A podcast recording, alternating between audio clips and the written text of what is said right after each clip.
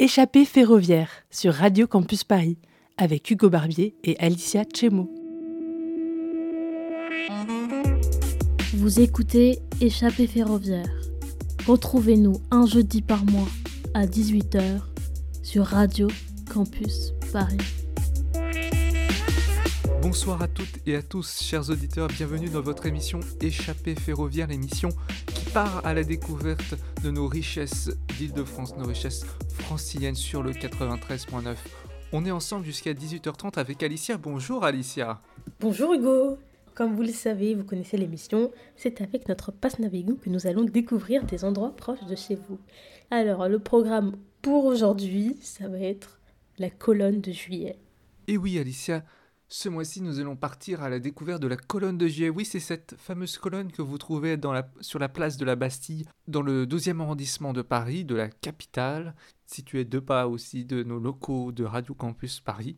Ce monument, on traverse, on le voit, mais pourtant, il a plein d'histoires et plein de choses à, nous raconter et c'est ce qu'on va découvrir avec son administrateur, car ce monument fait partie du, réseau des centres des monuments nationaux et vous pouvez le visiter euh, uniquement les parties basses, mais dans le cadre de cette émission de manière exceptionnelle, nous avons pu aussi grimper tout en haut de la colonne.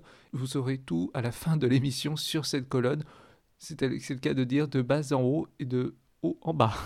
Alors Alicia, comment on peut y aller de cette colonne? Comment on y va? Alors là, il n'y a pas plus simple. C'est vraiment, il faut sortir de la station Bastille et on se retrouve devant la colonne de juillet. Mais en fait, c'est cette fameuse colonne que on voit tout le temps, mais euh, qu'on ne sait pas forcément qu'on peut rentrer à l'intérieur. Alors, ligne 1, ligne 5, ligne 8, on descend la station Bastille et on y est. Je vous rappelle l'interview, on va la faire avec l'administrateur de la colonne de juillet. Donc c'est pas n'importe qui. et euh, on, on est très ravis d'avoir pu visiter cette, euh, cette colonne et on vous laisse tout de suite avec l'interview. Donc euh, on est rentré au cœur, euh, enfin on n'est pas vraiment au cœur de la colonne de juillet, mais on est juste à, l'intérieur de la colonne de juillet. Sur le seuil. Sur le seuil, voilà. et donc on va commencer euh, par euh, présenter euh, notre, notre, enfin, notre invité, qui est l'administrateur du monument de la colonne de Juillet. Bonjour. Bonjour. Est-ce que vous pouvez vous présenter en quelques mots? Je, Volontiers, je m'appelle Émeric Béniguet de Stutz et je suis donc administrateur de la colonne de Juillet à Paris, mais également du domaine national du Palais Royal et de la chapelle expiatoire qui se trouve dans le 8e arrondissement.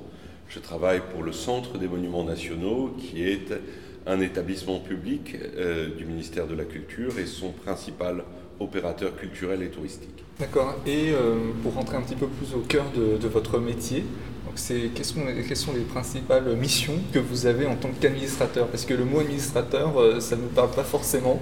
Eh bien, la mission d'administrateur consiste à administrer. En réalité, ça dépend des statuts des monuments. Nous avons, j'allais dire, principalement en charge l'ouverture au public, puisque c'est une des premières missions du Centre des Monuments Nationaux. Le Centre des Monuments Nationaux a également euh, en charge sur euh, la plupart euh, des, monuments la restauration, les travaux d'entretien et de réparation. Pour ces missions-là, nous avons le précieux concours de la direction de la conservation des monuments et des collections au siège du Centre des Monuments Nationaux. D'accord. Et euh, vous, c'est pas la première fois, vous, c'est pas le premier monument que vous avez en charge. Vous avez déjà euh, géré d'autres monuments au sein du Centre des monuments nationaux. Euh, qu'est-ce qui vous a donné envie Comment vous avez abouti à faire ce métier? Ce métier, c'était une passion ancienne pour le patrimoine et pour le partager avec le public le plus large. C'est ce qui m'anime profondément. Euh, effectivement, j'ai pu administrer de, nombreux monuments en France. C'est la chance de travailler pour un établissement public comme le Centre des Monuments Nationaux qui euh, euh, a en responsabilité plus d'une centaine de monuments en France, extrêmement variés dans leur époque, dans leur nature, dans leur répartition géographique également. D'accord, bah, merci pour cette petite présentation. Je pense qu'on va commencer euh, la visite en déambulant dans, la colonne de juillet. Commencer peut-être par les sous-sols avec euh, les caveaux. Il faudrait peut-être commencer par l'extérieur, ah en réalité. Donc la colonne de juillet est un monument emblématique de Paris. Je pense que à la fois tous les Parisiens euh, le connaissent de vue et les touristes le tiennent comme une référence de, de, la capitale. Néanmoins, notre perception est erronée, principalement parce qu'il est au centre d'une place immense, la place de la Bastille. Donc le monument nous paraît euh, plus petit qu'il n'est en réalité et surtout plus étroit. Euh, le public n'imagine pas qu'on peut entrer dans la colonne de juillet, euh, qu'il y a des décors assez somptueux que nous allons voir ensemble, si vous le voulez bien, qu'il y a deux nécropoles et qu'il y a ce fût extraordinaire en bronze avec cet escalier de plus de 200 marches c'est-à-dire que c'est un monument beaucoup plus riche qu'il ne paraît de l'extérieur. Donc pour entrer dans le monument, il faut se présenter devant l'enclos. Euh, vous avez deux guérites et au milieu des deux guérites, vous avez un portail de bronze qui nous permet d'accéder dans l'enclos du monument. Et ensuite, on observe effectivement que le monument s'ouvre avec une lourde porte en bronze qui est contemporaine de sa construction. Sa construction, c'est l'époque de la monarchie de Juillet, mais je pense que nous allons en parler ensemble. Donc nous empruntons l'escalier de droite et nous découvrons euh, tout d'abord un riche décor de marbre polychrome, mais également des décors sculptés avec des pilastres. On n'imagine pas qu'il y a euh, effectivement ces circulations et ces espaces. Alors on observe hein, des, décors qui reviennent extrêmement régulièrement dans la colonne de juillet, notamment l'étoile, hein, cette étoile qui nous accueille dès qu'on entre dans l'enclos, qu'on retrouve au front du génie euh, qui coiffe la colonne de juillet, et ici sur ces deux portes de bronze ajourées, toujours cette grande étoile qui représente le rayonnement de la liberté. Vous avez devant vous un escalier que nous allons emprunter pour descendre ah oui, c'est beaucoup plus grand que ce que j'avais imaginé. Effectivement, vous pouvez dire c'est, c'est plus grand qu'on imagine. c'est toujours cet effet de surprise qui est agréable à voir sur nos nombreux visiteurs. Euh, l'amplitude des espaces dans la colonne de juillet. Mais dès sa construction, en réalité, dès sa construction, certains font observer qu'elle est au centre d'une place beaucoup trop grande pour elle et qu'elle n'est pas à proportion de la place, ce qui fait qu'on a tendance à la percevoir plus petite et plus étroite qu'elle n'est en réalité. Alors là, on est devant le premier tombeau, celui qui parlait de 1830. Alors effectivement, nous sommes sur le, dans le premier caveau, la première nécropole, celle de 1830. cette nécropole euh, nous raconte beaucoup de choses, d'abord sur notre histoire évidemment, et sur celle du monument, puisqu'elle est la raison d'être de ce monument. Euh, ce monument est édifié sous la monarchie de Juillet. La monarchie de Juillet, euh, c'est le régime qui euh, succède à la chute des Bourbons en 1830. Il est demandé d'édifier un monument à la mémoire des combattants des Trois Glorieuses, donc des 27, 28, 29 juillet 1830. Eh bien, c'est ce monument dans lequel nous nous trouvons aujourd'hui.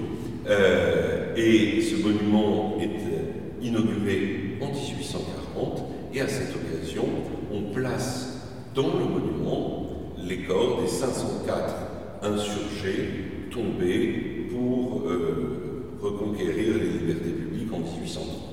Dans ce caveau, nous avons 504 corps, peut-être un peu plus, je vous parlerai des nombreuses légendes de la colonne de juillet, euh, si vous le souhaitez. Mais on observe également quelque chose d'étrange dans ce caveau, c'est sa forme hémicirculaire et voûtée. Euh, c'est assez étrange. En réalité, c'est parce que ce monument n'a pas été intégralement construit pour euh, l'inhumation des, des, corps de 1830. Il existait une euh, cette substructure, c'était celle d'un projet de fontaine qu'avait eu euh, l'empereur Napoléon Ier. Napoléon Ier a mené des travaux extrêmement importants dans Paris pour réformer toute l'adduction d'eau dans la capitale. Et pour célébrer ces travaux, il décide, sur la place de la Bastille, d'édifier une immense fontaine euh, qui devait représenter un éléphant. Et les travaux avaient été largement commencés. Et l'endroit où vous vous trouvez, ce sont en réalité à l'origine les conduites d'adduction et d'évacuation des eaux de la colonne de l'éléphant. Tout ce que vous voyez à l'extérieur, c'est-à-dire la petite margelle de marbre rouge, ça devient la margelle de la fontaine et euh, le cercle de marbre blanc avec les dégueuloirs à tête de lion, ce sont ce qui nous reste de cette fontaine de l'éléphant. Décors du reste hein, de, cette colonne de juillet, on remarque régulièrement un motif euh, d'étoiles à trois branches euh, assez proche de la Légion d'honneur, hein, qui en comporte quatre. Euh, cette étoile, c'est ce qu'on appelle la croix de juillet, hein, qui distingue les combattants qui se sont armés justement pour les libertés publiques en juillet 1830. Ce bâtiment il est ici pour euh, les Trois Glorieuses de, 1830, au site de 1789, mais il y a aussi euh, un autre tombeau qui est là, qui pour une autre date, sur un autre événement. C'est la révolution de 1848. Alors, c'est vraiment la question que vous posez là est au, cœur du partage que nous avons avec le public dans la colonne de juillet, parce que j'allais dire, la grande majorité du public connaît effectivement cette de la Bastille du 14 juillet 1789. Beaucoup associent le monument à la prise de la Bastille. Et encore une fois, ce n'est pas tout à fait euh, erroné. Euh, cette prise de la Bastille, à partir du moment où elle est euh, associée, à tort ou à raison d'ailleurs, à notre fête nationale, elle est effectivement extrêmement connue. donc la majorité du public vient pour cette histoire de la Bastille, et découvre deux révolutions importantes du XIXe siècle qui sont moins connues, celle qui met fin au règne des Bourbons en 1830, les Trois Glorieuses, et celle de 1848 qui va aboutir à la euh, création d'une nouvelle république, la Deuxième République. Euh, nous allons donc descendre dans le deuxième caveau et voir comment ces révolutionnaires de 1848 ont également été inhumés dans la colonne de juillet. Le régime donc établi par euh, Louis-Philippe, qu'on appelle la monarchie de juillet, puisqu'il né de cette révolution de juillet 1830, avait représenté un espoir de réforme. En réalité, au fil du temps, il se sclérose et euh, le roi Louis-Philippe est chassé à son tour par une révolution les 22, 23 et 24 février 1848. Il avait dit les Français ne feront pas la révolution l'hiver, et bien l'histoire lui a donné tort. Euh, Louis-Philippe euh, prend donc la de, l'exil. Et finalement, le sort du monument de la colonne de Juillet à ce moment-là est relativement tangent, parce que, encore une fois, il est associé euh, au règne de, Louis-Philippe, à son régime, que la révolution de 1848 met à bas. Et y a un geste extrêmement fort. On va chercher le trône de Louis-Philippe aux Tuileries en février 1848 et on le brûle devant la colonne de juillet. Hein. C'est-à-dire à quel point ce monument est associé au souvenir de, Louis-Philippe. Et le gouvernement de la Deuxième République euh, va sauver le monument et lui donner un sens nouveau euh, en décidant d'inhumer les révolutionnaires de 1848 tombés au combat également dans la colonne de juillet. Pourquoi euh, ça lui donne un sens nouveau? Eh Bien parce que ce n'est plus le monument qui clôt le temps des révolutions, ça devient le symbole d'une liberté en marche, toujours en conquête. Et euh, si vous observez, les, deux caveaux se ressemblent, hein, euh, étrangement, dans les mêmes dimensions, les mêmes dispositions, mais l'inscription ici est tout à fait différente. Avait les libertés publiques dans le caveau de 1830. Ici, vous avez euh, l'inscription Ici reposent les corps des citoyens français tombés pour l'établissement d'une république démocratique et sociale.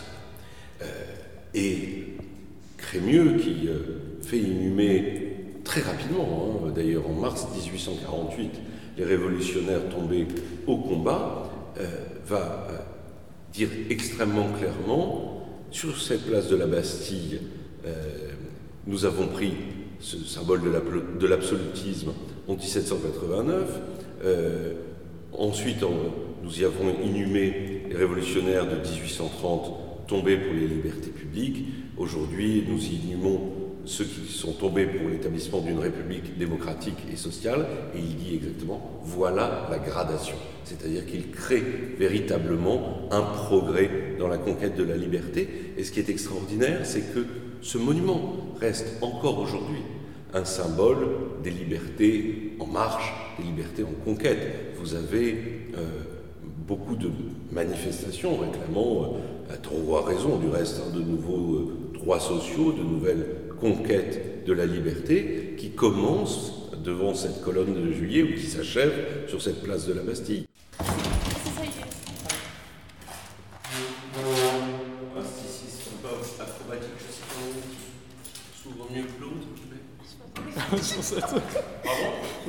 oui, c'est une surprise. Donc euh, on vient de sortir euh, des caveaux et là, euh, pour accéder à l'endroit où on est, c'est-à-dire dans une petite courette intérieure au sein de la colonne de juillet, on a dû faire une petite acrobatie, c'est-à-dire passer sous les traits pour accéder en, fait, en face du canal Saint-Martin. Au-dessus. Nous sommes au-dessus du canal Saint-Martin. cette courette, je la trouve tout à fait spectaculaire. Hein. Je trouve que c'est un des plus beaux lieux dans la colonne de, juillet. Vous avez sa sœur jumelle face à nous nous voyons là que euh, la colonne est édifiée au-dessus hein, du, canal Saint-Martin, comme je vous le disais tout à l'heure. Euh, à l'origine, c'était un projet de Napoléon hein, d'édifier ici une fontaine pour célébrer la réforme de l'adduction d'eau à Paris. C'est lui notamment hein, qui fait euh, creuser ce canal, aménager ce canal Saint-Martin et le canal de l'Ourcq. Et ici, nous sommes vraiment au-dessus et on voit tout à fait comment la colonne est construite. Vous avez la voûte du canal. On voit le canal, on voit les deux chemins de halage de part et d'autre, hein, puisque euh, vous savez que c'était les chevaux qui tiraient essentiellement les, péniches hein, euh, jusqu'à la fin du 19e siècle. Et puis euh, vous avez une voûte ogivale au-dessus à nouveau qui, elle, supporte les 200 tonnes de la colonne de juillet. Alors, on peut quand même dire quelque chose sur cette courette. Hein.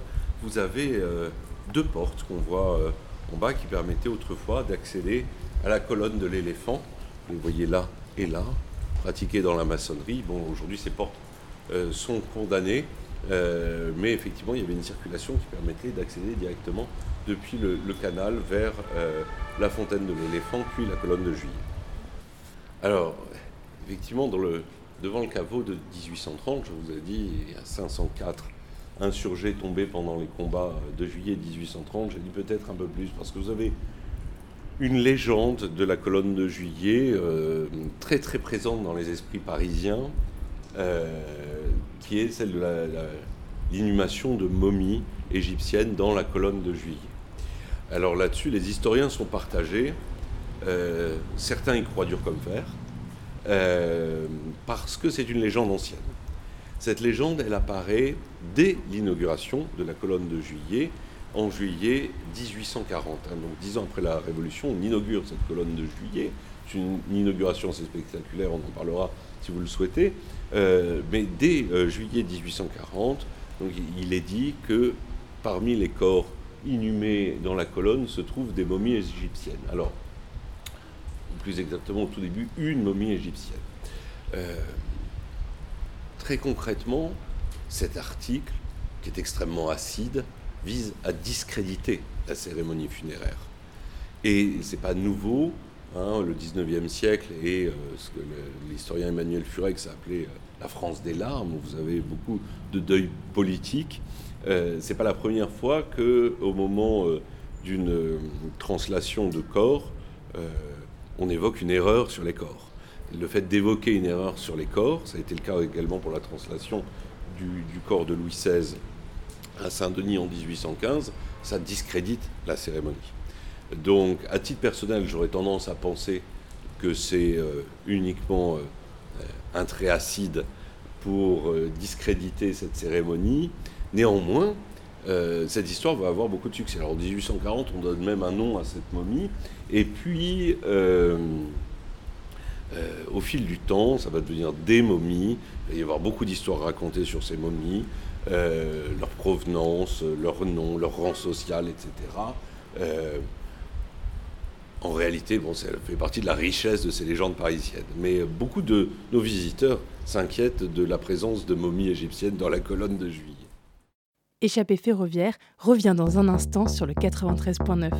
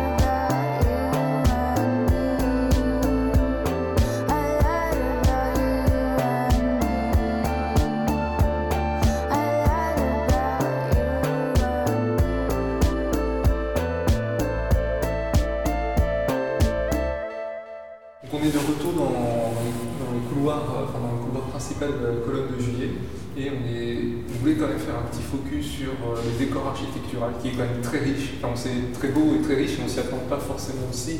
C'est toujours cet, esprit, cet esprit de, surprise qu'on a au sein du monument.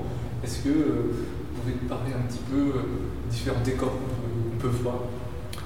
Oui, alors ce monument, comme je vous l'ai dit, hein, il est contraint au moment de sa conception euh, par ce qui l'a précédé, c'est-à-dire le projet de fontaine de l'éléphant. Hein. Donc sa forme est entièrement l'héritage euh, de, cette, de cette fontaine, euh, de l'architecte à la voile. Néanmoins, pour lui donner euh, je veux dire, la tonalité qui convient à un monument funéraire, car c'est une nécropole, on va orner ces couloirs de couronnes végétales. Hein. Vous avez là-bas le chêne et le cyprès, le cyprès hein, qui est l'arbre traditionnel du, deuil, vous avez ces marbres polychromes qui couvrent le mur, des marbres qui étaient extrêmement endommagés je vais en reparler, qui ont nécessité une restauration de fond.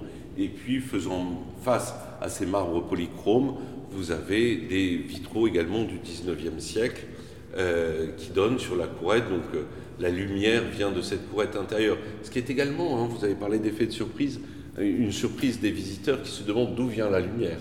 Euh, eh bien, la lumière vient d'une cour intérieure de la colonne de Juillet, encore une fois on, ne mesure pas depuis euh, l'extérieur l'ampleur intérieure de ce monument. Alors, ces marbres euh, ont concentré avec euh, les reliefs sculptés l'essentiel des efforts de, restauration intérieure de la colonne de Juillet. Il y a eu deux phases de restauration menées par le Centre des Monuments Nationaux, l'extérieur de la colonne d'abord et ensuite l'intérieur. Le fait que ce monument était à l'origine une fontaine au-dessus du canal Saint-Martin le rend extrêmement sensible à la présence de l'eau. Évidemment, l'eau est partout ici. Nous étions tout à l'heure dans la courette et euh, vos visiteurs auront peut-être entendu les gouttes qui tombent. Lorsque nous sommes dans les caveaux, nous avons euh, ces départs euh, de conduite d'évacuation et, et d'adduction des eaux dans lesquels on entend également l'eau goûtée, et ces décors de marbre avaient énormément souffert de la présence de l'eau, d'autant plus qu'ils avaient été couverts d'une sorte de vernis protecteur qui maintenait l'eau à l'intérieur du marbre. Et donc il euh, s'était beaucoup dégradé, désagrégé. Alors pendant la phase de restauration, nos restaurateurs ont souhaité évidemment avec l'établissement conserver le maximum de marbre d'origine. Et vous voyez encore hein, les traces de cette dégradation. Vous voyez combien euh, le marbre a éclaté, s'est fissuré, s'est désagrégé par endroits. Mais effectivement, on a essayé de conserver le maximum de plaques d'origine. Oui, c'est vrai que durant tous euh, nos épisodes et tous les interviews qu'on a fait, la restauration, la conservation de nos monuments, c'est quelque chose de très important et de continuel les, contraintes d'ici, c'est que il devait y avoir une fontaine. Donc on a des conditions de l'eau qui viennent euh, compliquer un peu la restauration. Oui, et puis euh, euh, donc le, monument a ouvert au public en octobre 2021. donc il y a maintenant un peu plus d'un an, c'était un, souhait du président du Centre des Monuments Nationaux, Philippe Bellaval, qui voulait rendre ce monument au public. derrière cette ouverture, il y avait aussi, donc c'est un monument fort portée symbolique et il était normal euh, que, les visiteurs puissent venir découvrir la richesse de ce monument. Euh, il y a aussi, puisque nous parlons de, restauration et d'entretien, euh, l'idée que le monument ouvert au public, il est forcément mieux entretenu qu'un monument fermé. puisque effectivement on ne va pas laisser des choses se dégrader alors qu'on sait qu'on a présence de public, que les agents du Centre des Monuments Nationaux sont régulièrement sur place et notes euh, et les dégradations et les dysfonctionnements. Il avait euh, fermé dans les années 80 ce monument. Il n'était plus ouvert depuis, hein, euh, donc depuis près de 40 ans, et personne n'a noté les dégradations. Donc, le travail de restauration derrière a été colossal. Alors qu'aujourd'hui, l'entretien au quotidien, et ça c'est extrêmement important, permet une meilleure préservation du monument. Alors nous allons emprunter un escalier relativement étroit, un escalier de pierre, euh, qui nous conduit au centre de, la colonne de juillet. Euh, il faut savoir que cet escalier a un frère jumeau de l'autre côté, qu'on ne voit pas évidemment puisqu'il est muré, puisque dans le, projet euh, d'Alavoine pour l'éléphant de la Bastille, on devait également pouvoir accéder dans l'éléphant. Donc il y avait deux escaliers qui subsistent toujours, un seul est aujourd'hui fonctionnel pour nous amener dans le cœur de la colonne de juillet. Donc nous sommes là au, pied de cet escalier de bronze qui nous permet de voir la structure de la colonne de juillet elle-même. Donc j'allais dire que jusqu'à ce cercle-là, on est sur la substructure de l'éléphant et après on est véritablement sur le monument édifié dans les années 1830 euh, pour commémorer les Trois Glorieuses. ce qui nous frappe tout de suite, d'abord, c'est l'ampleur à nouveau de cette colonne. C'est-à-dire qu'elle est entièrement en bronze. Hein, et vous avez 206 marches de bronze également qui nous conduisent au sommet de la colonne. le public est, admis hein, à, voir cet escalier absolument extraordinaire. On est sur une architecture entièrement métallique, euh, ce qui est, j'allais dire, très tôt, hein, au 19e siècle, dans ces années 1830. Et euh, malheureusement, nous ne pouvons pas autoriser le public à gravir l'entièreté de cet escalier. Pourquoi? Euh, Parce que l'escalier est très étroit, vous le voyez. Donc un flux, de public ne peut pas se croiser dans l'escalier.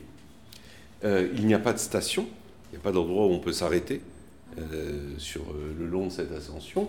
Et euh, lorsqu'on arrive au sommet, vous avez une plateforme sommitale. Hein, on, parlera tout à l'heure du génie de la liberté, mais vous avez cette plateforme sommitale et vous avez ce qu'on appelle un garde-corps, vous savez, qui une sorte de rambarde. Et ce garde-corps, il est trop petit par rapport aux normes de sécurité actuelles, trop bas, il est mouvementé, il n'est pas droit, il fait des mouvements comme ça, et en plus il est évasé, c'est-à-dire tourné vers l'extérieur. Inutile de vous dire que toutes les conditions sont réunies pour qu'on ne puisse pas autoriser le public à monter. on se trouve euh, à la base du, du fût de la colonne, c'est vrai que c'est c'est une impression. Euh, déjà, on découvre, euh, on a parlé des caveaux, les sous-sols en fait de l'histoire, euh, enfin le code de G qui est comme les sous-sols de l'histoire, et que là on arrive dans ce lieu avec ce décor métallique qui, change complètement les décors architecturaux qu'on a pu rentrer auparavant, on a pu voir dans, les couloirs de, la colonne. C'est vrai que c'est. Enfin, c'est vrai qu'il faut aussi se poser la question de l'époque, et c'est vrai que de manière architecturale, enfin, de manière de structure aussi, comment ça a été conçu, c'est juste incroyable et ça donne une image. Euh, enfin bon, c'est l'envers du décor de la colonne qu'on voit et c'est spectaculaire. Donc euh, il faut absolument que vous veniez voir ça euh, à la colonne de juillet.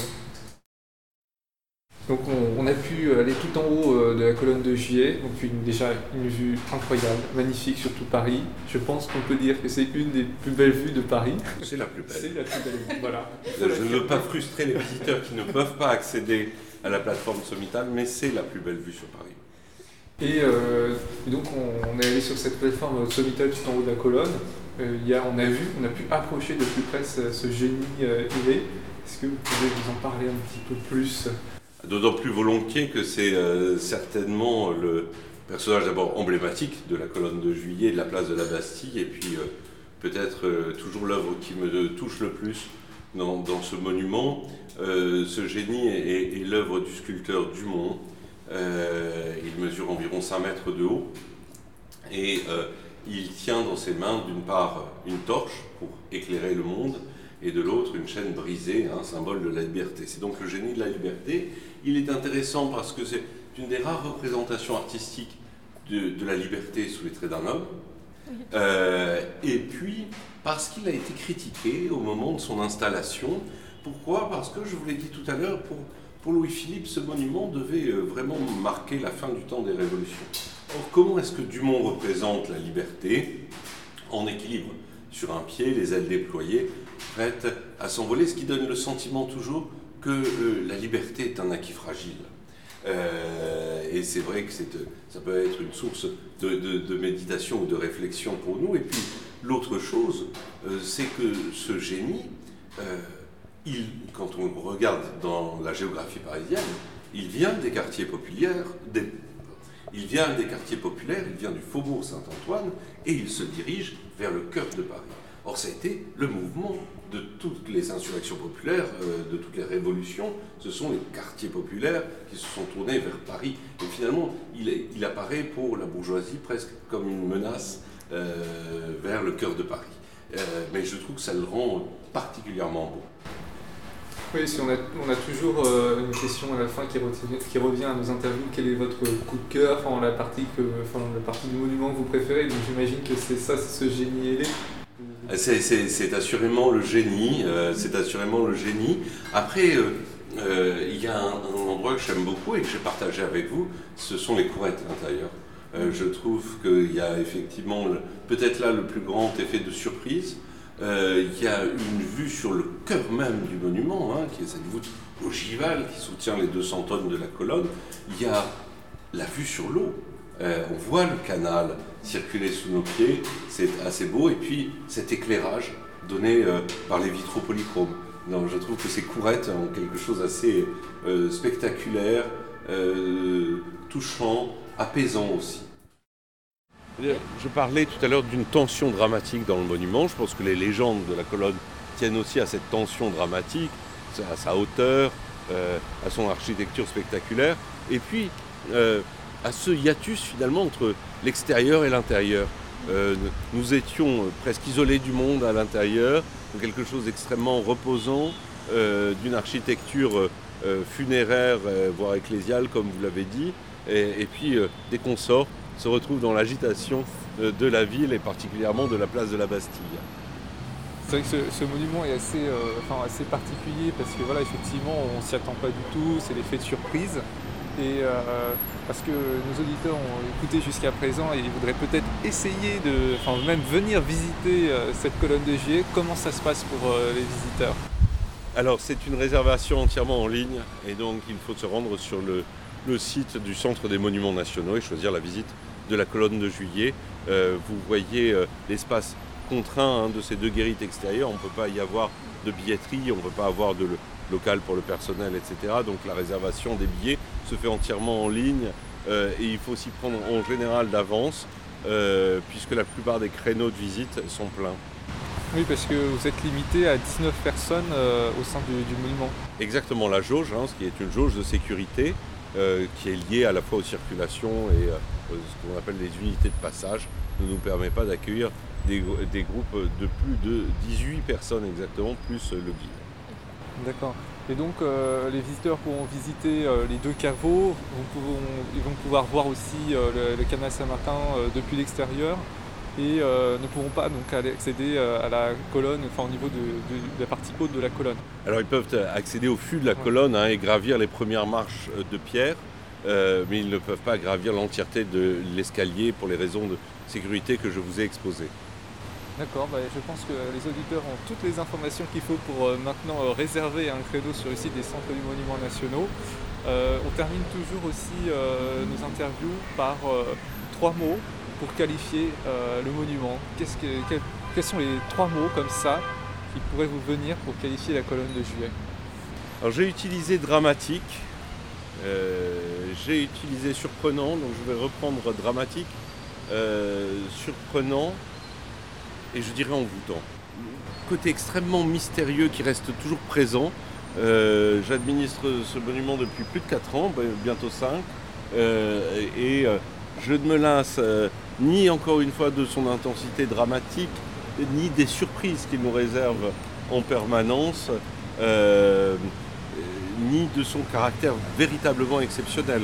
Euh, entrer dans ce monument, c'est toujours avoir le sentiment de vivre un privilège, euh, même si c'est mon métier, même si je le fais chaque semaine.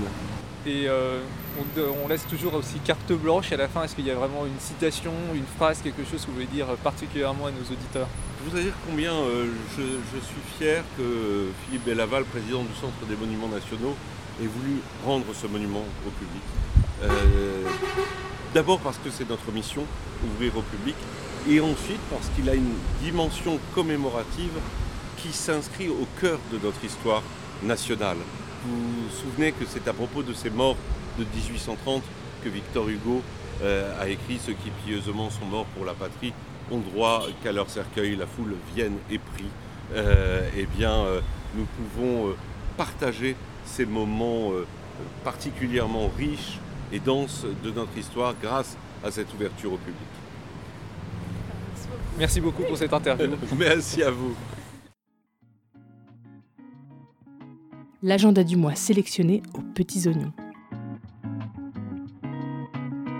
Comme nous le dit notre voix off, c'est le moment de passer à notre page de coup de cœur du mois. Premier coup de cœur, celui de l'exposition capitale qui met l'art urbain de la ville de Paris à l'honneur. C'est au cœur euh, de l'hôtel de ville de Paris qui se situe euh, dans, le, dans le centre, à la station Hôtel de Ville. Et euh, c'est dans la grande salle de, Saint-Jean. Vous allez pouvoir visiter, observer plus de 70 artistes emblématiques, alors français ou encore internationaux. on peut citer notamment Invader, Mystique, André, Bansky, il y en a plein d'autres. Euh, qui ont fait de, Paris un terrain de jeu, euh, l'expression euh, urbaine de la rue qui est une forme d'art, enfin qui est de l'art et qui s'est imposée dans l'histoire de l'art. Il y a maintenant donc une soixantaine d'années. Et cette exposition permet de, retrouver certaines œuvres emblématiques, des œuvres originales, des œuvres qui ont été créées in situ aussi dans le cadre de l'exposition, des œuvres contemporaines, mais des œuvres aussi historiques. C'est une plongée ou une replongée euh, dans ce Paris de l'art urbain, euh, de cet art graphique où euh, la rue devient un terrain de jeu et de, cette expression artistique. Donc c'est une nouvelle génération d'artistes qui provoque une véritable révolution visuelle. Et il ne faut pas oublier que voilà la rue c'est le plus grand musée du monde à ciel ouvert. Et c'est ça à retrouver dans l'hôtel de ville de Paris. C'est jusqu'au 25 mars prochain. Il y a déjà de, plus de 100 000 visiteurs qui ont visité cette exposition. Elle a été prolongée par la mairie de Paris. N'oubliez pas qu'il vous est conseillé euh, de réserver votre billet. Euh, c'est gratuit, hein, gratuitement sur le site de Que faire Paris ou sur le site de paris.fr. On mettra le lien évidemment sur nos réseaux sociaux. Alicia, quel est ton coup de cœur du mois? Alors moi j'avais envie de vous parler de l'exposition Foule qui est à la Cité des sciences et de l'industrie. Et là, vous allez me dire, mais foule, mais de quoi De quoi Qu'est-ce qu'on parle? Pourquoi foule? Bah, En fait, on va vraiment parler des, des, humains qui sont plus ou moins entassés dans des espaces publics. Et euh, on va parler de la densité, de, de foule, comment calculer des foules. Euh, il y a toute une physique, plein de maths, de, de, de l'étude des foules et juste des gens dans, dans un espace. Et, euh, alors je dis, comme ça, mais ça paraît assez lunaire et même moi, euh, j'avais jamais pensé en fait qu'il y avait autant de, de, de, mathématiques derrière l'étude des foules. Et bah là, ça va, tout ça va nous être vulgarisé dans cette exposition à la Cité des Sciences, qui a commencé en octobre d'ailleurs et qui va se terminer le 6 août 2023. Mais euh, moi, je pense que je vais y aller dans la semaine vraiment pour aller voir ça parce que ça a l'air vraiment super intéressant. Donc, euh, si on a moins de 25 ans, et eh ben, on aura l'exposition coûte 9, 9 euh, euros. Et de toute façon, les expositions à la Cité des Sciences, elles, sont, elles sont assez sympathiques en général. Donc, j'ai vraiment hâte d'y aller. Et en fait, j'ai connu cette exposition parce que c'est grâce à Mehdi Moussaïd qui tient la, la chaîne Fulloscopy sur YouTube. Et en fait, c'est via son contenu en fait que là, tu comprends à quel point il y a énormément de calculs et d'études qu'on peut faire sur les foules. Donc ils ont sorti même, il a sorti même une vidéo à ce sujet où euh, il nous montre un peu comment ça se passe euh, pour l'exposition et il a participé à euh, la création de cette exposition et ça a l'air vraiment vraiment sympa. Donc moi, je vous en dirai des nouvelles euh, sur nos réseaux sociaux, voilà, sur Instagram euh, si vous voulez. je vous en dirai des nouvelles et j'ai hâte, j'ai très très hâte d'y aller. Voilà, c'était nos deux coups de cœur. C'était notre agenda. C'est la fin de votre émission favorite. Merci encore à l'administrateur de nous avoir accordé cette visite et cette interview. Et oui, c'est la fin de cette émission. Merci beaucoup, chers auditeurs, de nous suivre euh, depuis, euh, depuis cette saison, depuis cette nouvelle émission euh, Échappée ferroviaire. On est très heureux de voir que vous êtes fidèles à, notre émission et évidemment à Radio Campus Paris. On se retrouve le mois prochain, Alicia, pour de nouvelles aventures franciliennes à deux pas de chez vous. Mais si vous êtes trop impatient de nous retrouver, vous pouvez nous suivre sur nos réseaux sociaux. sur Instagram, sur Twitter et sur Facebook. Échappée ferroviaire ou échappée train. Il est bientôt 19h, en tout cas dans quelques minutes, avec la matinale de 19h que vous allez retrouver sur Radio Campus Paris. Quant à nous, c'est le moment donc de nous quitter, de vous souhaiter une très belle soirée. Et d'ici là, n'oubliez pas, le, train, c'est sympa.